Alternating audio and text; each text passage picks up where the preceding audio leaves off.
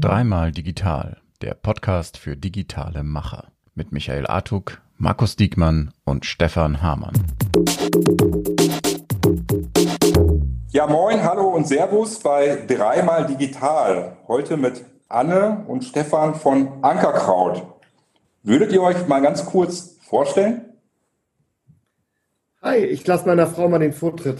Hallo, ich bin die Anne, ich bin 41 Jahre alt und zusammen mit meinem Mann haben wir vor sieben Jahren Ankerkraut gegründet. Und eigentlich ist Stefan der richtige Gründer und ich bin nur der Co-Founder.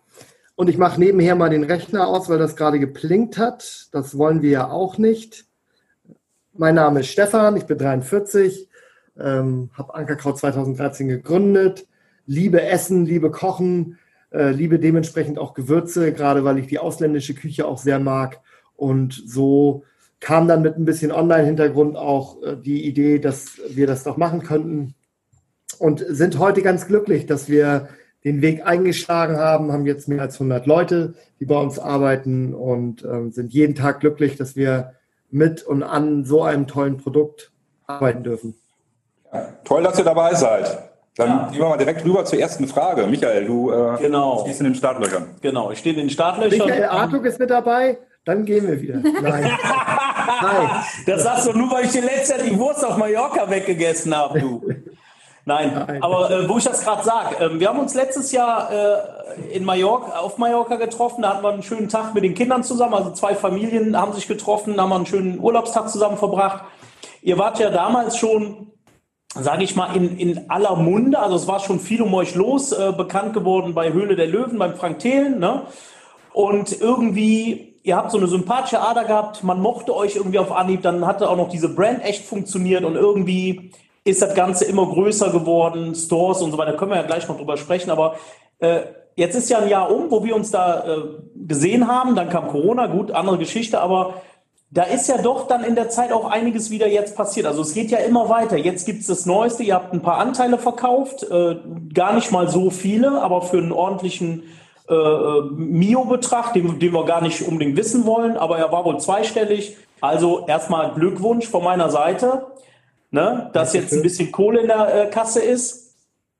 Und ja, was, was hat sich denn, also so grundsätzlich bei euch verändert? Also ich meine, es ist ja schon, ihr seid auch dann mal in den Medien zu sehen. Äh, es ist schon echt Wahnsinn, was bei euch abgegangen ist. Wie kriegt ihr das alles unter einen Hut? Was, was, was ist so abgegangen, seit wir uns jetzt seit einem Jahr gesehen haben? Irre irgendwie, finde ich. Also grundsätzlich die Hauptsache, die seitdem wir uns da getroffen haben, los war, ist wirklich dieser Prozess. Ich muss sagen, der hat uns beide und unsere beiden anderen Chefs auch voll in den Bann gezogen. Das war übrigens, haben wir das ein, zwei Wochen bevor wir nach Mallorca gefahren sind, haben wir bei denen den Vertrag unterschrieben, dass wir das machen wollen. Das heißt, da, als du mit uns da saßt, war schon klar, dass wir so einen Prozess anstreben. Wir haben das natürlich aber niemandem erzählt, weil ja, man da auch nicht redet drüber, das ist schlecht. Und daran kannst aber du mal sehen, wie viel Zeit also, das genau Michael Artuk ist doch höchst vertraulich. Das stimmt, das hat sogar Frank Thelen live vor der Kamera gesagt. Nein, alles gut, ist richtig so. Über sowas quatscht man nicht. Bin ich voll bei dir. Hier fährt gerade irgendjemand los, wartet mal kurz. Ja. Irgend so ein Motorrad mit Tuning-Auspuff. Also, fahrt Fahrrad, Leute. Fahrt Roseräder. Also, ähm, Kannst du die Frage nochmal sagen? Naja, was sich in dem Jahr verändert hat. Es hat sich, also ganz ehrlich, Michael, wenn du mich jetzt fragst, kommt es mir natürlich vor, als ob wir uns eigentlich vor zwei Wochen irgendwie gesehen haben und nicht ja, vor einem Jahr. Das stimmt. Ähm, es ist total viel passiert. Also auch so, so, so Sachen ähm, wie, dass wir in zum Beispiel, was für uns ein großer Schritt war, dass wir in ein neues Bürogebäude ähm, gezogen sind, weil ähm, wir wirklich in den letzten Jahren sehr stark gewachsen sind und ähm, da an dem Standort, an dem wir lange waren, ähm, auch jetzt noch sind, ähm, aber keine Möglichkeit hatten, weiter gerade die Bürokollegen irgendwo hinzusetzen. Wir haben wirklich auf diesem Gewerbehof, weil wir ja auch selber produzieren, ähm, alles angemietet, was nicht mal drei auf den Bäumen ist. Dann hatten wir da ein Büro, da, da, da, aber da, also es war weder schön, noch fördert das die Kommunikation. Und ähm, dann haben wir ähm, quasi auch wahrscheinlich so ungefähr vor einem Jahr oder ein bisschen länger ein Bürogebäude ähm, quasi gemietet und haben das jetzt ganz lange umgebaut. Und ich habe wahnsinnig viele Gedanken gemacht. Und das muss jetzt auch mal schön sein, ja, weil bei uns sah es immer aus wie bei einer Versicherung in den 60ern oder 70ern Jahren, so ein alter Teppich und äh, Raufasertapete und also wirklich nicht Startup, funky irgendwas. Mhm. Ähm, habe mir wahnsinnig viele Gedanken gemacht und wir wollten einziehen zum ersten, vierten Jahr. Dann kam Corona und alle waren im Homeoffice und die Einzige, die eingezogen sind, sind waren halt ihr, wir beide. Das habe ich mir auch alles irgendwie ein bisschen anders vorgestellt und alle kamen dann irgendwie peu à peu. Ähm, also es hat sich wahnsinnig viel, es ist, aber bei uns ist es immer so, weißt du, dadurch, dass so viel Veränderung ist, das, das kann, ist gar nicht so greifbar ich weiß nicht, ob ihr, das, das ist ja so ein, so, ein, so ein Prozess halt irgendwie. Ganz ja, wenn man mittendrin ist, ne, das ist ja, äh, ja. Hochgeschwindigkeitszug ja, und man ist an Bord, dann kriegt man die Geschwindigkeit selber gar nicht so mit, ne? Genau, ja. genau. Und, und jetzt ist es halt wirklich so, dass wir jetzt noch eine neue Immobilie angemietet haben, damit wir jetzt dann auf, an vier Standorten tatsächlich sind. Also mhm. einmal ist das ähm, Büro. Dann haben wir einen Produktionsstandort und einen neuen Lagerstandort, weil wir jetzt einfach wissen, okay, also Corona hat uns tatsächlich nochmal einen ordentlichen Push nach vorne gegeben.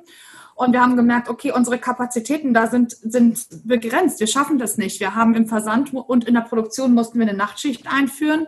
Das kannst du aber auf Dauer nicht machen. Ja, im Dreischichtsystem, so dass die Leute sich nicht begegnen, jetzt wegen Corona, Abstandsregeln, Reinigungszeiten mhm. Und ähm, das, das Ganze so für unsere Leute, was uns ja auch wahnsinnig wichtig ist. Ja, also bei uns steht der Mensch auch wirklich im Vordergrund.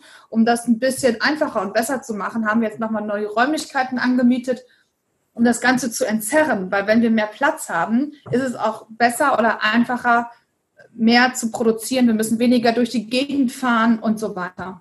Ja. Ja, ist alles total krass, wirklich. Jetzt weißt du, wieso ich dich gefragt habe, soll ich das alleine machen oder soll Anne mit dabei sein? Weil wenn Anne mit dabei ist, macht sie das. Ich nein, darf nein, nichts sagen.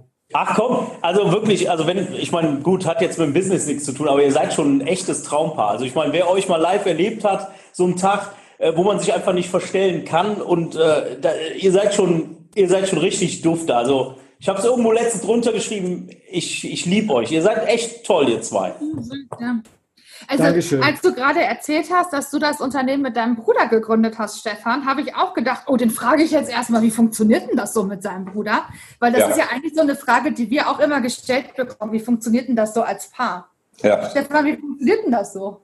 Äh, gut, sage ich immer, wenn sie dabei ist. Und was sagst du, wenn sie nicht dabei ist? Nein, es funktioniert ja schon wirklich sehr gut, muss ich sagen. Und das ist ich glaube, das Vertrauen, ähm, man weiß, was der andere kann, der andere weiß, was du kannst, man lässt sich da den Freiraum so und dann ist es eigentlich das Beste. Wenn man das hinkriegt, und ich denke immer, das hast du mit deinem Bruder auch, sonst wärt ihr nicht da, wo ihr seid, dann geht das, äh, dann ist es sehr, sehr gut sogar. Dann ja. bringt es was. Das ist genau ja. das, was du beschrieben hast, dieses Vertrauen ne, und dann im, Endeffekt auch die eigenen Stärken und Schwächen kennen, ne, weil optimalerweise ergänzt man sich ja und hat nicht zu jedem Thema die gleiche Meinung, sondern durchaus auch mal eine unterschiedliche Meinung und äh, kann sich dann trotzdem aber einigen. Ne? So, ich glaube, das ist ja wirklich, äh, da kann man super froh sein, wenn man in so einem Modus ist, dann, dann kann das richtig erfolgreich funktionieren. Ich finde noch einen anderen Punkt dabei immer sehr wichtig, weil so ein Business aufzubauen, wenn ich so noch an meine Shopmacherzeiten damals zurückdenke, und mein, zum Schluss waren wir auch 90 Leute und mein Bruder äh, war, hat zwar nicht mit mir gegründet, aber er war zumindest ja mit in der Geschäftsleitung drin. Und ich finde es ja immer ganz toll, auch so Vertraute einfach zu haben, weil es ist ja doch, es gibt ja ganz tolle Phasen in so einem Moment, die man dann auch mit welchen teilen möchte, das kann man dann auch, aber es gibt ja auch mal ganz heikle Phasen in so einer, wo man auch einen ganz engen Vertrauten braucht, der das aber auch versteht. Das, ich habe auch immer noch Uwe, meinen besten Freund, mit dem ich dann immer rede, aber er ist nicht drin. Und wenn du dann natürlich mit Manuel, meinem Bruder, damals dazu sprechen konntest oder auch mit Thomas, äh, mit dem ich schon in der Schule zusammengesessen habe und so, das ist dann einfach nochmal eine andere Sache. Und darum kann ich mir auch ja. gut vorstellen, bei allen Reibungspunkten, aber ich, ich bin auch bei dir, es muss halt getrennte Aufgabenbereiche sein. Ne? Wenn jeder genau dasselbe entscheidet, dann ist auch viel Konfliktpotenzial da. Ja. Aber ich habe eine andere Frage. Sag mal, ich habe eine ganz andere Frage. Ja, sag du jetzt. Komm, sag du jetzt. Nee, ich wollte sagen, äh, es ist so ein Klischeespruch, aber der stimmt leider eigentlich. An der Spitze ist es einsam. Ähm, so, wenn man anfängt und dann so die ersten 15 Mitarbeiter hat, dann versuchst du noch, dass du von allen der Freund bist, aber du merkst irgendwann, es geht einfach nicht, es, weil das, man muss schon irgendwie ja. in eine Richtung gehen, die ein bisschen anders ist. Natürlich, wir verstehen uns alle gut und ich, und ich respektiere die Leute auch, aber letzten Endes muss man auch Entscheidungen treffen, die dann nicht allen Leuten schmecken. Ja. Deshalb kannst du auch nicht jeder Freund von jedem sein. Es geht einfach nicht. Ja. Und ja, das musste ich hart feststellen. Und dann ist genau das, was du sagst, dass man Leute an der Seite braucht, ähm, die, die 100 Prozent mit dir ziehen. Und das ist dann halt meine Frau oder in unserem Fall jetzt noch Alex und Timo, die, die auch mit Chefs geworden sind gerade und auch mit Firmeninhaber werden bei dem Closing jetzt. Ja, ja. Ist, ja. Ich bin auch ganz froh, mit den Roses gemeinsam haben wir wirklich auch ein sehr freundschaftliches Verhältnis, auch privat. Und ähm, das ist ja das Gleiche, da kannst du das wieder alles teilen zusammen. Und äh, ich, hab, ich fand diesen Spruch, den du gerade gesagt hast, wie du es erzählt hast, genauso habe ich es auch empfunden. Ich hatte das Glück, zweimal eine tolle Firma gründen zu dürfen. Und du machst ja immer am Anfang diese ersten zehn oder von mir aus auch 15. Das ist ja wie so eine Partybude. Alle, alle sitzen und hocken Tag und Nacht zusammen und es ist Familie, Beruf, es ist irgendwie alles in einem gefühlt. Und da muss man, glaube ich, wenn man irgendwann auch mal vielleicht die 50er-Marke überschreitet oder so, auch in der Verwaltung jetzt dann, dann muss man, glaube ich, auch damit leben, dass auch nicht alle Mitarbeiter kommen ja auch, für manche ist dann auch plötzlich nur noch ein Job, was auch absolut gut und verständlich und richtig ist, gar nicht kritisierend, aber auch das ist ja nochmal wieder eine neue Begebenheit. Nicht nur, dass man vielleicht Entscheidungen treffen muss, sondern dass auch mal Mitarbeiter hast, die gefühlt nicht mit der Firma verheiratet sein wollen. Ja, das ist ja so diese Transformation. Ne? Das wäre noch eine Frage von mir gewesen, so aus einem zwei, mal, äh, aus zwei Personen am Ende dann, ich glaube, mittlerweile 120 Mitarbeiter zu machen. Das ist ja schon ein gewaltiger Schritt so. Dann kann man, da kann man sich auch vorstellen, was seit 2013 da jedes Jahr an Wachstum dazugekommen ist.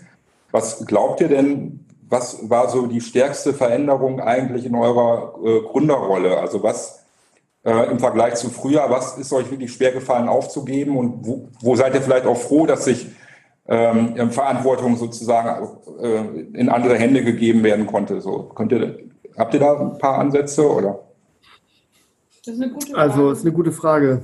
Ähm, die kriegen wir so nicht so oft gestellt. Deshalb muss ich mal kurz überlegen. Es ist auch nicht so einfach zu beantworten, ne? Mhm. weil wir ähm, also immer wieder merken, dass es zum Beispiel, also dass wir in den Prozessen oder in operativen ähm, Tätigkeiten gar nicht mehr so tief drin sind. Unsere Aufgaben sind mittlerweile, haben sich gewandelt. Ne? Also wir haben, wie Stefan gerade gesagt hat, zwei Geschäftsführer, Timo und Alex, die machen das total super. Ähm, und unsere Aufgabe, also Stefan ist halt eher so der Visionär, der schaut, okay, wo, wo liegen jetzt potenzielle neue Märkte oder was sollten wir machen oder was auch immer. Aber im Endeffekt, ja, wenn man es dann mal runterbricht und wir haben zum Beispiel irgendwie einen Sonntagabend, ja, und wir gucken irgendwie so, okay, wie ist der Umsatz, wie war das Wochenende so, dann sitzt Stefan doch da und guckt sonntagsabends in das Postfach vom Kundenservice und liest jede einzelne E-Mail. Mhm, da gibt es fünf Strukturen drunter, ja. ja? Also ja. wirklich so, ähm, da, da gibt es, das ist so, so Mikromanagement, was wir eigentlich sagen, was wir nicht mehr machen sollten, aber auf der anderen Seite, wo man auch natürlich muss man wissen, was bewegt denn den Kunden jetzt gerade. Und das kannst du nicht nur über Social Media, sondern dann äh, viele haben vielleicht gar kein Facebook oder Instagram oder wissen gar nicht, wie sie da interagieren sollen. Ja, wenn du die Kollegen aus dem Bereich fragst, die dann ist alles da arbeiten, die sagen, oh, ist gar nichts Nein, los, alles gut. Ja. Wisst ihr, was ulkig ist? Ich mache am Wochenende selber noch unsere E-Mails, ne? Und ich sage euch ganz ehrlich, egal, ihr wisst ja noch, ich war doch bei euch, hab, ein, hab ein, äh, ähm, so, so ein, äh, haben wir so einen kleinen Kurs gemacht zum Thema äh, Umgang mit schwierigen Kunden und so, ne? Für euer Team. Und da ist es genauso. Ich gucke mir die an und ich gucke mir die nach wie vor gerne an. Und klar gehen die mir manchmal auf den Keks, aber eins spüre ich halt, ich bin im Thema und ich weiß auch noch, worüber ich rede. Weil wenn du dann da raus bist, dann bist du einfach nicht mehr im Thema. Und ich glaube, das ist der ganz große Unterschied. Ich verkaufe ja. tatsächlich einmal im Monat, manchmal schaffe ich zweimal immer in einer unserer Filialen mit. Also, und das finde ich persönlich wirklich genial, so dicht mit dran zu sein und ähm, auch noch zu spüren, welche Fragen die Kunden auch zu so einem Rad stellen. Also, es ist ja der eine Experte, der hat so tiefe Fragen, aber für den Nicht-Experten, wie schwierig das oder wie, wie, ne, wie man ein Fahrrad überhaupt mal erklären muss. Und das sind wieder mit auf E-Commerce zu übertragen oder, oder, oder auch mit den Verkäufern auch allein auf Augenhöhe sprechen zu können in unserem Customer Care. Ja. Aber sag mal, ihr müsst mir mal verraten, Wie schafft man es denn? Wenn man eure Produkte, das kosten im Durchschnitt 5, 6 Euro.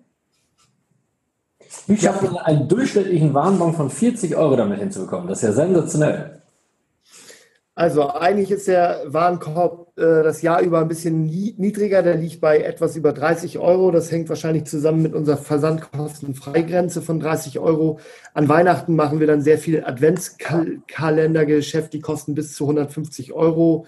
Äh, und dadurch geht dann der Warenkorb auf, im Jahresmittel auf circa 40 Euro hoch. Tja, und Aber wie macht man das? Sets, ne? Man macht Cross Selling, erklärt den Leuten in Rezepten, was sie machen können, äh, bietet Sets, Bundles an. Ähm, oh, ich weiß gar nicht genau, was machen wir noch alles. ähm, naja, ja, wenn du also, dies gekauft hast, passt das, da interessiert dich ja. das vielleicht auch noch ganz gut und so weiter. Ne? Wir haben auch ein, ich, ich weiß noch nicht, ob das schon implementiert ist, habe ich noch nicht geguckt gerade. Wir wollen auch so ein, ähm, so ein Incentive-Programm machen, also dass man quasi äh, dass man Coins kriegt und, und äh, das bringt dann ja auch wieder ein bisschen höheren Warenkorb. Natürlich, das kennt ja jeder, der im E-Commerce macht, der Warenkorb muss möglichst groß sein. Also gut, wenn du jetzt mit Fahrrädern handelst, wo die Leute durchschnittlich genau ein Fahrrad kaufen, da ist es halt so, aber in so einem Shop mit vielen Artikeln, so wie wir haben, ähm, viele Streuartikel, sage ich mal, oder kleinere, ähm, ja, da, da trickst du halt. Und das ist, äh, das ist einerseits on-page, also auf dem Shop, aber auch wirklich off-page, ne? dass wir ähm, dass wir Rezepte schreiben und da sind dann drei Sachen drin und dann muss ja. der Kunde sich diese drei Sachen kaufen. So. Aber da eignen sich doch ähm, Gewürze, denke ich, auch ganz gut, oder? Weil das ist ja dann häufig auch so, dass, also ne, wenn man dann im Shop ist und sieht, keine Ahnung, sucht vielleicht irgendwas äh, für Barbecue oder, oder Grillen und sieht dann eben, ach, da gibt's ja das noch und jenes noch. Also kann ich mir gut vorstellen, dass das deutlich einfacher das ist, halt, anderen das ist halt ein Traum, wenn du jetzt zum Beispiel, ich weiß nicht, was für ein anderes Produkt kann man nehmen, Uhren. Ja, es geht doch keiner in den Shop und kauft sich dann drei verschiedene Uhren, eine in rosa, eine in gelb und eine in blau. Ja, okay. sondern der kauft sich dann eine Rolex oder eine Swatch oder eine G-Shock oder wie die Dinger auch immer heißen. Ja. Ähm, eine Rolex. Eine, eine Rolex. Äh, Rolex, also Rolex kriegst du nicht mehr, ganz vergessen. Jetzt kaufe ich immer zwei Rolex, wenn ich mir eine Rolex kaufe. Eine grüne und eine blaue. Nein, du kaufst eher eine Apple Watch. Ich kaufe Apple Watches. Ähm, äh, nee, das ist natürlich, da ist das Produkt auch wirklich dankbar, weil jeder kann es gebrauchen und jeder kann auch mehr als eins davon brauchen. Ja, es gibt den Griller, der kauft dann äh, Salz und Pfeffer und drei, vier verschiedene Rubs. Ja. Es gibt aber auch den Menschen, der irgendwie Küche macht, der kauft sich dann Mischungen. Äh, dann gibt es Leute, die gerne selber äh, Gewürzmischungen herstellen oder selber frisch mit Gewürzen kochen. Die kaufen dann Sternanis, Nelken und, und Zimt. Ja, also es ist wirklich, das Feld ist riesig groß. Ja, und wir haben Kunden, die das als Geschenk haben oder so, ne? Und dann, also wir haben ja gemerkt, auch, dass ja. unser Produkt so, so, also Gott sei Dank ja auch so als Geschenk angenommen wird. Also wenn du irgendwo zum Essen eingeladen bist, bringst du nicht mehr eine Flasche Wein mit oder Blumen, ja. sondern ja. Ja. schenkst Ankerkraut und dann denkst du da, ey, da kann ich ja nicht nur eins mitbringen, ne? Dann muss ich ja ein Dreier-Set nehmen als Beispiel. Salz, Pfeffer und noch irgendwie was. Verkauft ihr denn fertige Geschenkboxen auch? Ja. Ja. War auch ursprünglich mal gedacht als Geschenkemarke eher. Ja. Weil wir gedacht haben, wer kauft sich das denn, dass er damit kocht? Und haben wir gemerkt, oh, doch auch einige Leute. Ja. Also wir haben wirklich sehr viele Sets. Ja. Und die sind auch wirklich auf unterschiedliche Zielgruppen ausgelegt. Ne? Was für Männer, was für Frauen, was für Kinder. Also wir haben wirklich alles.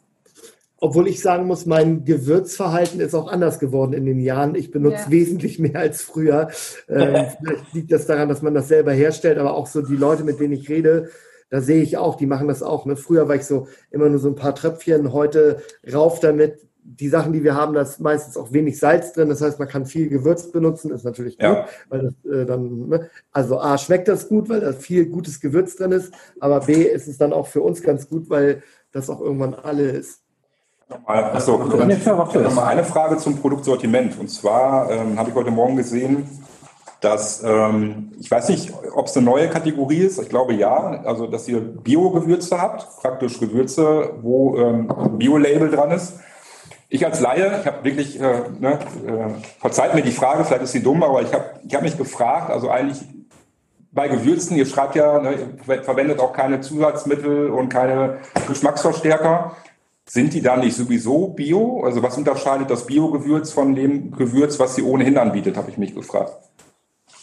Also wir ähm, haben in der Tat auch immer schon Bio, aber nicht nur. sondern wir haben auch konventionell. Äh, und du kriegst ganz schwer, wir haben 200 Rohstoffe. Und die alle in Bio zu bekommen, da sind wir jetzt gerade dabei und das ist richtig schwierig. Also da muss ja. man teilweise dann in, auch im Ausland irgendwie einkaufen. Und ja, also ich sag mal, 95 Prozent vom, von der Landwirtschaft, die sind halt nicht bio. Ja, da wird dann auch mal das Feld mal gedüngt, da wird auch mal, wenn da ein Pilz kommt oder ein Käfer, wird da auch mal was gemacht gegen. Also ja. das ist halt einfach so. Naja, die Sachen, die in du, so Ländern auch, ne? Ja, und dann kommt ja noch dazu, dass du nicht genau weißt, was in so einem Land ist. Ja, wir kaufen auch viel Ware ein von wirklich kleinen, kleinen, kleinen Bauern und die haben halt kein Bio-Label. So, genau. Punkt. Ja, okay, also da können nicht einfach ein Bio-Label drauf machen, das geht nicht.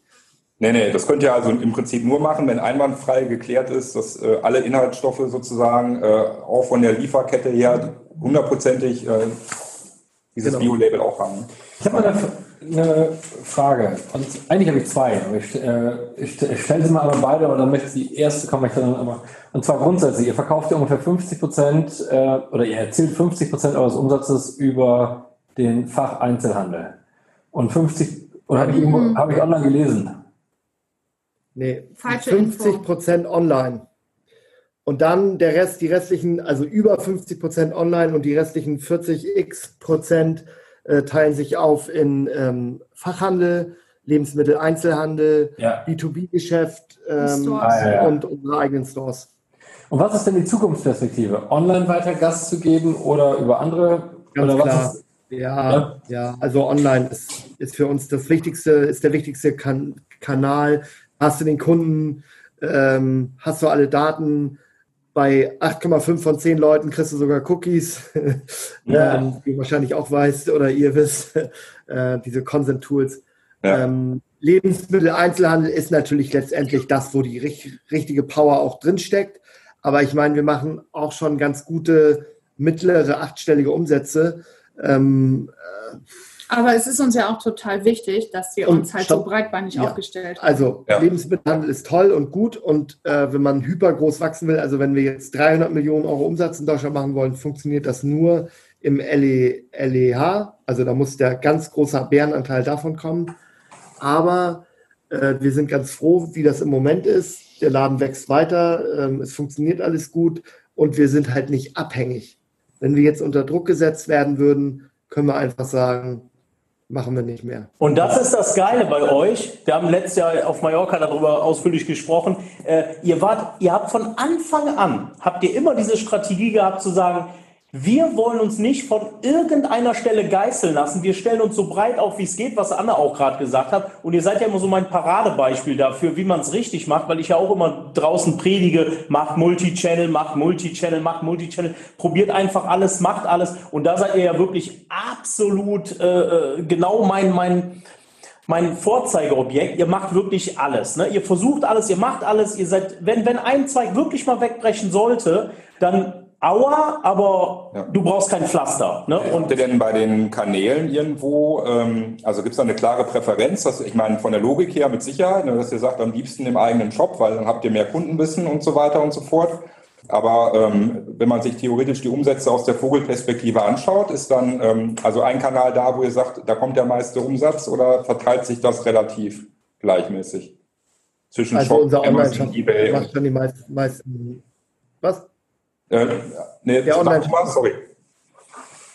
Also der Online-Shop macht definitiv den meisten Umsatz. Äh, den meisten Absatz, stückzahlenmäßig macht der LEH, aber da haben wir noch einen Vertrieb zwischengeschaltet. Also wir verkaufen die Ware an jemand anders und der verkauft die an den Supermarkt und der Supermarkt verkauft die an den Endkunden. Das heißt, da verdient jeder mit. Ähm, das ist natürlich für uns nicht so margenträchtig, aber hohe, hohe Stückzahlen. Dann ist natürlich Amazon, kommt hinter unserem Online-Shop, ist auch ein guter kan Kanal. Äh, etwas mehr Abzüge, klar, ich meine, das weiß jeder. Die machen aber dafür auch das komplette Marketing selber, braucht, braucht man, also, oder stimmt auch nicht. Auch da muss man ja Werbung heute, heute machen. Aber Großteil des Marketings, die Leute auf die Plattform holen, machen die ja, ja. selber. Ja. ja. Äh, Vendor seid ihr da, ne? Was? Bei Amazon seid ihr Vendor, oder? Wir machen beides. Ah, okay. Wir machen beides. Also okay. machen Marketplace ist ungefähr ein Drittel und zwei Drittel Vendor. Ja. Also. Ja auch auf Ebay äh, vertreten oder nicht? Wir fangen gerade an. Also haben wir lange Zeit nicht gemacht. Äh, ich weiß ehrlich gerade gar nicht wieso.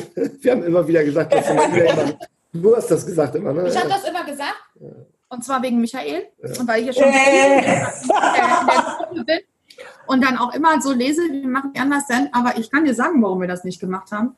Weil, weil wir einfach so viel zu tun haben und das, ja. wir dann ja. ja. Kollegen halt irgendwie für brauchen. Wenn wir jetzt schon das muss ja Manpower-mäßig und zwar nicht nur vorne raus, sondern hinten raus. Wenn du selber produzierst, das, das ist schön, wenn man sich ja. jetzt irgendwie eine Aktion nach der nächsten überlegt, aber es muss ja auch alles irgendwie machbar sein. Wir hatten ja. äh, Warenverfügbarkeitsprobleme Anfang des Jahres. Also wirklich.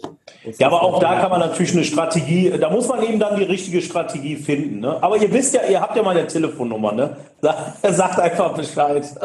Also, was, was, wir, was ich übrigens ein ganz spannendes Thema finde, im Augenblick, so in der Businesswelt, diskutiert man, diskutiert man immer häufiger dieses Personal Branding. Und ich meine, ihr lebt das ja in Perfektion. Wenn man sich bei euch Instagram anguckt, äh, weiß gar nicht, wie das bei Facebook bei euch aussieht, aber zumindest da ist mir auch aufgefallen, dass ihr eure Familie komplett mit integriert, äh, ihr selber. Ich meine, früher war Personal Branding einer der wenigen, der das gemacht hat, war Trigema, äh, den dann irgendwann jeder kannte. Und das war, äh, das war eigentlich der Hip, der sagte, hier stehe ich mit meinem Namen für. Ähm, und das war ja noch nicht auf, aber beides ja nicht so ein Ausmaß. Und äh, wie seht ihr das, wenn ihr so auf die Zukunft schaut? Ist das, ist, sagt ihr, das hilft uns jetzt eigentlich schneller äh, so eine ja, so ein persönliches Feeling den Kunden zu geben, so eine neue Wertigkeit denen geben und möchten wir aber auf Dauer eher das Brand Ankerkraut oder Personal Branding immer weitermachen, bleibt das immer der wichtigste Bestandteil neben, den, neben der guten Qualität? Wie sind da eure Gedanken?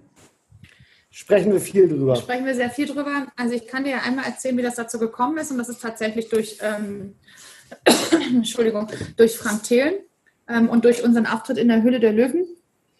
Ähm, der hat zu uns gesagt, als es dann Richtung Ausstrahlung ging, also quasi jetzt ungefähr vor vier Jahren, hat er zu uns gesagt, Mann, und ihr wart so sympathisch und das war ein super Pitch und wir müssen jetzt eure Gesichter auf das Display für den Supermarkt machen. Und wir so, ja, genau, ist klar. Machen wir auf gar keinen Fall, ja. Und dann hat er aber gesagt, ja, aber überlegt doch mal, Menschen, die können sich die Gesichter besser merken und Menschen kaufen gerne von Menschen. Also Menschen möchten gerne wissen, wer steckt denn dahinter.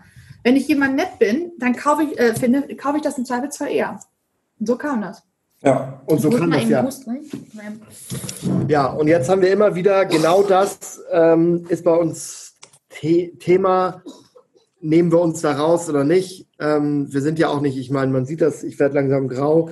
Wir sind jetzt auch nicht mehr die jungen, frischen, hippen, super sportlichen Testimonials, sondern äh, wir werden langsam auch alt und grau und äh, wir wachsen, entwachsen der Zielgruppe ein bisschen um ehrlich zu sein, wir sind da noch nicht zum letzten Schluss gekommen. Also jetzt gerade, weil diese ganze Nummer mit äh, viel Presse und, und Firmenanteile Verkauf und so war. Jetzt gerade haben wir gesagt, wir, wir mischen uns da wieder ein bisschen ein und zeigen wieder etwas mehr das Gesicht. Aber irgendwann ist auch Ende. Also ich kann das ja nicht ewig machen, wir können das ja nicht ewig machen. Ist ja wahrscheinlich dann auch mit Familie und so auch einfach äh, auch ein Zeitthema, oder? Kann ich mir vorstellen. Ja. Also das Klar. Und ihr seid echte Familienmenschen. Ne? Also wer euch kennt und wer euch auch folgt von mir aus, also der, der sieht das, der merkt das auch, der spürt das. Ne? Und dann ist es natürlich schon klar, dass ihr euch darüber Gedanken macht. Äh, Stefan, du hast gerade äh, kurz noch das Thema Anteile äh, angesprochen. Ihr haltet aber jetzt noch die Mehrheit äh, der Anteile, ne? Also weit, oder? Ja. Also ist auf jeden Fall noch viel mehr wie Frank und der neue Investor und der dritte. Es gibt ja noch einen, ne? Also, wir waren zu dritt. Ähm, Matthias Knellmann und Frank Thelen, also Freigeist, ja. äh, sind bei der Höhle der Löwen reingekommen. Das waren einmal 20 Prozent, einmal 10. Mhm. Die hatten 70.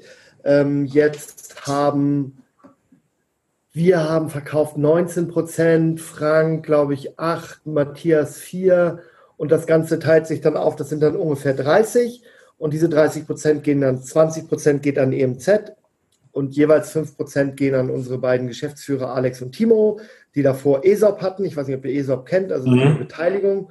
Mhm. Ähm, die haben wir jetzt aufgelöst oder werden wir im Zuge des Closings lösen wir das auf. Und äh, von dem Geld, was sie ausgeschüttet kriegen aus der Firma, kaufen sie sich dann in die Firma, in die neue Firma ein, in die Holding. Ähm, so. Und mhm. Private Equity Firmen, EMZ ist ein relativ großer Private Equity Fonds aus Frankreich, die machen das genau so aus diesem Grund, weil die immer wollen, dass das Management äh, maximal incentiviert ist. Die sagen, die Leute, die hier die Firma führen, ähm, die müssen, ähm, die müssen sich eine Fliege versch verschluckt, glaube ich. Die müssen, die müssen mit an Bord sein, die müssen, äh, die müssen wirklich in, incentiviert sein äh, und mhm. gucken, dass die Firma wächst, größer wird und sich, und sich entwickelt gut. Aber war wahrscheinlich, ich sag mal, ein Schritt, wo ihr lange drüber nachgedacht habt, oder? Oder ist euch das ganz leicht gefallen? Nein, super schwer. Super schwer. Also, das war einerseits, ist so aus einem privaten Grund Krankheit bei mir in der Fa Familie, wo ich gesehen habe, dass das Leben schneller um sein kann, als man gucken kann. Ähm, und da haben wir für uns vor zwei Jahren oder so, haben wir anderthalb, zwei Jahre, haben wir die Entscheidung getroffen, dass wir also nicht die Firma verkaufen wollen, aber wenigstens ein bisschen Geld vom Tisch nehmen wollen. Ne? Also einfach mal Sicherheit für uns und die Kinder, hauptsächlich für die Kinder. Ähm, ja, weil im Grunde genommen, der Wert war ja auch schon da. Also ich meine, die Firma ist ja da, man muss es dann nur umtauschen gegen Geld. Ne? Ja, aber, aber das, das, ist schon, so einfach, ne? das ist nicht so einfach, ja, aber das, also der Wert wäre ja da und es konnte ihn aber keiner heben. Und wenn ich dann gegen die Wand fahre, äh, dann ist der Wert halt auch ein bisschen weg. Ja, ja absolut. Dann wird es schwieriger zu ja. sagen, so, jetzt verkaufen wir mal also, Firmenanteile. Für uns hat das auch ganz persönliche Gründe. Guck mal, also das Thema hatten wir ja gerade auch schon, wir sind ein Ehepaar. So, wir sind, ähm, wir haben zwei Kinder, also wir haben auch Verantwortung. Und als wir das gemacht haben, Ankerkraut zu gründen, haben wir wirklich unser komplettes Erspartes da halt irgendwie reingesteckt. Und ähm, das, das war ein, ein Wagnis, und das hat Gott sei Dank ja wirklich geklappt und wir sind auch super stolz und total glücklich darüber. Ähm, aber wir haben halt auch einfach gemerkt durch eine Krankheit bei uns im Familienfall, wie endlich das Leben doch halt irgendwie ist. Und das war für uns in dem Moment jetzt der, der, der richtige Schritt, um halt den ja, für die Kinder, wir, wir brauchen gar nichts, ganz ehrlich. Ja. Also wir sind wirklich so sehr, das hat Michael ja wahrscheinlich auch festgestellt, wir sind ja erst schon so, so die bodenständigen Leute irgendwie. Absolut. Und, äh, Gib dem Stefan ein Stück Fleisch ja. und er ist glücklich. Ja, ja, ja na, und auch Gemüse sehr gerne. Aber ja. wir, wir haben alles, was wir halt Wein. irgendwie äh, wir brauchen. Wir drehen jetzt nicht durch und machen jetzt äh, was weiß ich was. Aber es geht einfach darum. Aber es ist ja ein absolut nachvollziehbarer ähm, und auch vernünftiger Schritt. Also ich will es ja auch nicht jetzt auf die Investoren unbedingt schieben und sagen, die bösen Investoren haben uns gezwungen, dass Nein. wir das machen. Ähm, aber äh, wir haben zwei VCs mit an Bord. Also, also Leute, die Geld in eine Firma geben, damit sie das irgendwann wieder rausholen. Und es ja. war utopisch für uns, dass wir denen die Anteile abkaufen wieder, weil die Firma einfach zu viel Geld wert war. So und ja. deshalb haben wir dann gesagt, komm, Dazu kamen dann auch noch dauernd irgendwelche Briefe an von irgendwelchen MA-Firmen, die gesagt haben, das Firma das kenne ich auch irgendwo, ja. Ja, und da hast du dann, wir haben dann irgendwann gesagt, komm, dann lass uns das jetzt machen, äh, haben uns ein neues Ziel ausgedacht, nämlich, dass wir irgendwann an die Börse gehen, wenn das Ding hier noch ein bisschen größer wird. Und dahingehend richten wir jetzt auch die Firma aus. Ähm, äh, so und dann sind wir heute mit wie vielen Leuten am Tisch? Mit sechs oder sieben Leuten am Tisch sind wir für ein Börsenunternehmen noch relativ unfrakturiert, so, also ja. wenige Aktienhalter. Äh, äh, Wann plant ihr denn einen äh, potenziellen Börsengang? Wisst ihr das schon oder ist das noch ganz weit weg? Nein, na, das ist ein Traum. Das ist mein Traum. Okay. Ich möchte das gerne. Ähm, ich hätte das gerne. Ähm, auch ja, ich finde das auch toll für die Mitarbeiter, wenn man dann irgendwie Optionen rausgeben kann. Das ist schon auch was anderes, als wenn man eine GmbH hat und dann ESOP ist so ein bisschen doof. Ich bin der Meinung, dass alle Leute, die im Unternehmen arbeiten, da irgendwie mit profitieren sollen von. Ja. Ich bin allerdings auch nicht bereit, muss ich auch ganz ehrlich sagen, dass ich irgendwie meine Anteile weg, weggebe. So. Da sollen die Leute auch ein bisschen arbeiten für und sowas funktioniert halt mit dem Aktien und also mit einer AG einfach viel, viel besser. Ne? Das ist so. Und ich will nicht einfach nur eine AG sein, sondern ich möchte auch gerne an die Börse. Also das ja. ist schon irgendwie so ein, so ein Bucketlist-Ding, was ich gesagt habe, das möchte ich ein, einmal machen. Und jetzt habe ich die Auf jeden Fall ein spannender, ein spannender Ansatz. Ja, hoffentlich redest du dann noch mit mir. wenn du Aktien kaufst, ja. du musst genau eine kaufen, dann darfst du einmal im Jahr mit mir reden. Das ist sehr gut. Aber da fällt mir gerade ein, äh, das ist, da haben wir ja auch kurz drüber gesprochen, das ist ja auch wieder das Thema mit dem Neidfaktor. Ne? Also das ist natürlich auch krass. Ne? Ihr habt natürlich da echt äh, jetzt Kohle rausgekloppt und habt ja auch noch viele Anteile, was ja auch viel Geld wert ist. Und äh, da steht ihr natürlich dann auch wieder im Fokus von manchen Leuten, die das eben dann nicht so cool finden. Ne? Aber das ist, ist jetzt... Aber so. weißt du was? Also, das ging echt gut. Muss man wirklich, wirklich sagen. Wir haben, ey, also wir haben wirklich ganz viel tolles, positives Feedback bekommen. Wirklich, dass Glaube ganz viele auch. Leute. Das ist ein Riesenunterschied. Ihr seid ja super bodenständig ne, und äh, super sympathisch. Und, äh, das, das ja, klar. Von mir nicht. Ich habe dem Stefan gesagt, ich bin neidisch. Ja, okay, ist ja immer neidisch. Jetzt warst du so nett zu mir. Jetzt muss ich auch mal ein bisschen Dampf ablassen. Ähm, wir halten uns da komplett raus, ne, wenn wir die Kommentare sehen. Aber manchmal ärgere ich mich da schon drüber. Heute Morgen habe ich was gelesen wie, ja, jetzt kommen die hier mit irgendeiner so alten Idee und äh, ziehen bei den Investoren das große Geld ab und die jungen, innovativen Unternehmen gucken in die Röhre und kriegen davon nichts ab. So, also, A, es ist so viel Kohle auf dem Markt, ja, wenn du eine gute Idee und ein gutes Unternehmen hast, kriegst du auch Geld. Fertig, bin ich überzeugt von, ja.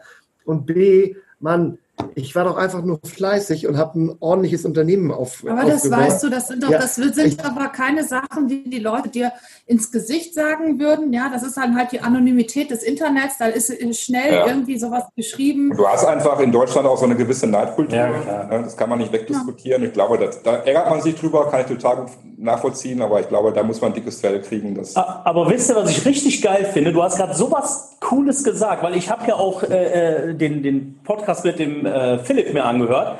Und da geht es irgendwie um in einem Moment um Dis Disruption. Also was macht denn jetzt Ankerkraut so toll oder warum sollte man Ankerkraut und so? Und da habe ich nur so gedacht, wow, weil es zeigt eigentlich nur eine Sache. Ihr habt ja jetzt nichts erfunden, was es nicht gab. Oder, oder irgendwie, es ist jetzt nichts, was man haben muss, theoretisch gesehen. Aber es zeigt einfach eine Sache. Nämlich, dass du eigentlich nicht kopieren sollst, sondern einfach guckst, was, was ist denn vielleicht da, was, was eine schöne Sache ist, aber die einfach überhaupt nicht vernünftig bespielt wird. Ich meine, guck dir doch mal an, bevor ihr da wart, äh, wie heißt der Fuchs oder so, gehst in Edeka, diese Plastikdöschen, ja, da habe ich schon gar keinen Hunger mehr, wenn ich da das Zeug aus dem Ding rauskippe, ja. Und da, ich fand das so spannend, da, da muss man gar nicht von, äh, von irgendwas Coolem reden oder Disruption oder was weiß ich was, sondern das ist eigentlich, du guckst, was ist cool, was macht mir Spaß. Und es war jetzt nicht so, dass du jetzt gesagt hast, ich bin jetzt der mega Gewürztyp, sondern du hast irgendwie für dich gesagt, Mensch, das wäre was, das könnte ich bestimmt und hast das Produkt einfach geil gemacht. Und ey, davor ziehe ich den Hut. Das muss ich mal ganz klar sagen. Und es muss nicht immer das Riesending sein. Das ist ganz lieb. Das ist ganz lieb, danke. Ich finde Dis Disruption, äh, äh, das Wort für das, was wir machen, finde ich jetzt ein bisschen übertrieben. Das ist es nicht. Disruptiv ist vielleicht unser Vertriebsweg, den wir einfach gehen. Ähm, aber das sollte doch eigentlich, muss man das doch als Gründer nehmen und sagen, ey, du kannst aus SCH Punkt, Punkt, Sternchen. Das meine ich. Ja, also genau. wirklich. Guck doch, geh doch in den Supermarkt, geh in den Baumarkt, geh was weiß ich, geh hin, guck irgendwie ins, Re ins Regal und sag, warte mal, das ist seit 50 Jahren genauso. Wieso eigentlich? Das kann man doch auch ein bisschen anders machen. Ne? Also, Absolut. Oder guck mal, guck mal Tesla an. Das ist jetzt ein Beispiel. Ja gut. Aber das sind auch nur Autos. Die sehen aus wie normale Autos. Die fahren auch wie normale Autos. Die Batterie ist ein bisschen besser. Und da sagt jeder, das ist das disruptiveste Unternehmen der Welt. Der hat eigentlich auch nur irgendwas Altes gemacht und hat sich mal überlegt, wie man das neu machen will. Ich will mich jetzt nicht vergleichen mit Elon Musk. Ne? Also Gott bewahre. ich bin viel besser als er. Das habe ich jetzt schon so äh, interpretiert. Meine Kinder haben meine Namen. Nein, aber ich bin überzeugt davon und das ist doch auch was Gutes, Mann. Und wenn man jetzt die Welt verbessern will oder so, und das will ich auch und das werde ich auch irgendwann, aber leider musst du davor einfach normale Hausaufgaben machen und irgendwas machen, womit du Geld verdienst. Und, und das haben wir gemacht und das tun wir gerade.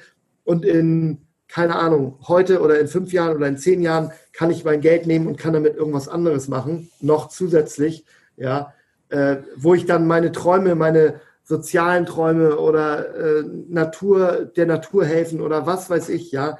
Es, es oder eine Schule in Afrika bauen. Machen wir. Ja. Ich weiß, meine Frau folgt euch ja, finde ich übrigens sehr cool. Ja. Ne? Wobei da ist wieder der Bezug nach Afrika jetzt zum, zum äh, Stefan, aber das führt jetzt zu weit. Aber sehr coole Aktion, ja. Aber so, was ich noch sagen ich so wollte dazu, ganz kurz, ist, ich glaube, der Kunde, der merkt schon sehr genau, ob man wirklich mit dem Herzen dabei ist oder ob das rein. Also ja. ähm, wir machen jetzt ja. hier ein schlaues BWL-Studium, also nichts gegen BWL, so, ne? aber ihr wisst, was ich meine. Ich schreibe mal einen Businessplan und womit kann ich den äh, bestmöglichen Exit in äh, fünf, sechs Jahren, bevor ich 30 bin, irgendwie machen. Und ich glaube, wenn man wirklich an etwas glaubt und was, was liebt und was wirklich von Herzen mhm. kommt. Und das ist ja. bei uns mhm. so. Wir lieben ja. das wirklich, ja. Und wir stehen da total dahinter und finden das total super, was für Produkte und was für tolle Kollegen wir haben.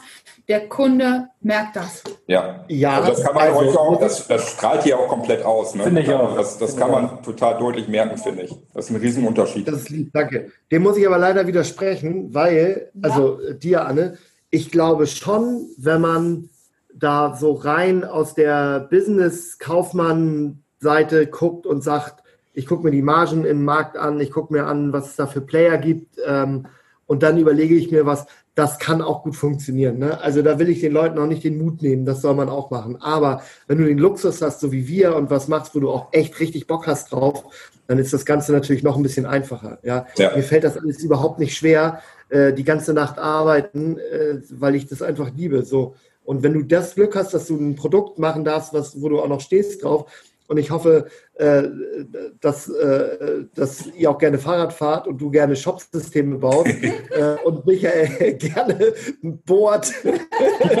und wie oder sägt oder hämmert. Das ist, ja, wenn du machst, was du liebst, dann, dann ist es ja auch keine richtige Arbeit und dann ist der Erfolg sowieso auch schon ein bisschen einfacher. Aber ich muss, auch das Ausrechnen, Anne, funktioniert auch. Ich muss dir widersprechen. Du hast in allen Punkten recht, die du zum Schluss gesagt hast. Aber ich finde zum Beispiel, und das, ich muss deiner Frau recht geben, äh, ich bin Betriebswirt und finde, ehrlich gesagt, ich habe alles in meinem Leben gelernt. Das war toll, dass ich da gelernt habe, dass man irgendwas nachgucken kann. Äh, äh, ansonsten ähm, finde ich, hat, finde ich, und man braucht keine großen Studien. Ich glaube, was wichtig ist, weil jeder Markt ist per se groß genug. Weißt du, es gibt eigentlich der ganze Gewürzmarkt schon verteilt, der ganze Fahrradmarkt ist verteilt, irgendwie ist der Shopmarkt auch verteilt, Werkzeugmarkt ist verteilt. Du musst, also von der bringt die Studie nichts, außer dass du sagst, der Markt ist groß genug, es gibt genügend Kunden und es gibt schon genügend Anbieter. Und darum muss man auch gar kein Visionär sein. Du musst eigentlich nur intelligent verschiedene, wenn du sagst, oh, die, der eine macht das gut, der andere macht das gut, der andere macht jenes gut. Du musst auch gar nicht sagen, was du schlecht machst, sondern nur gut.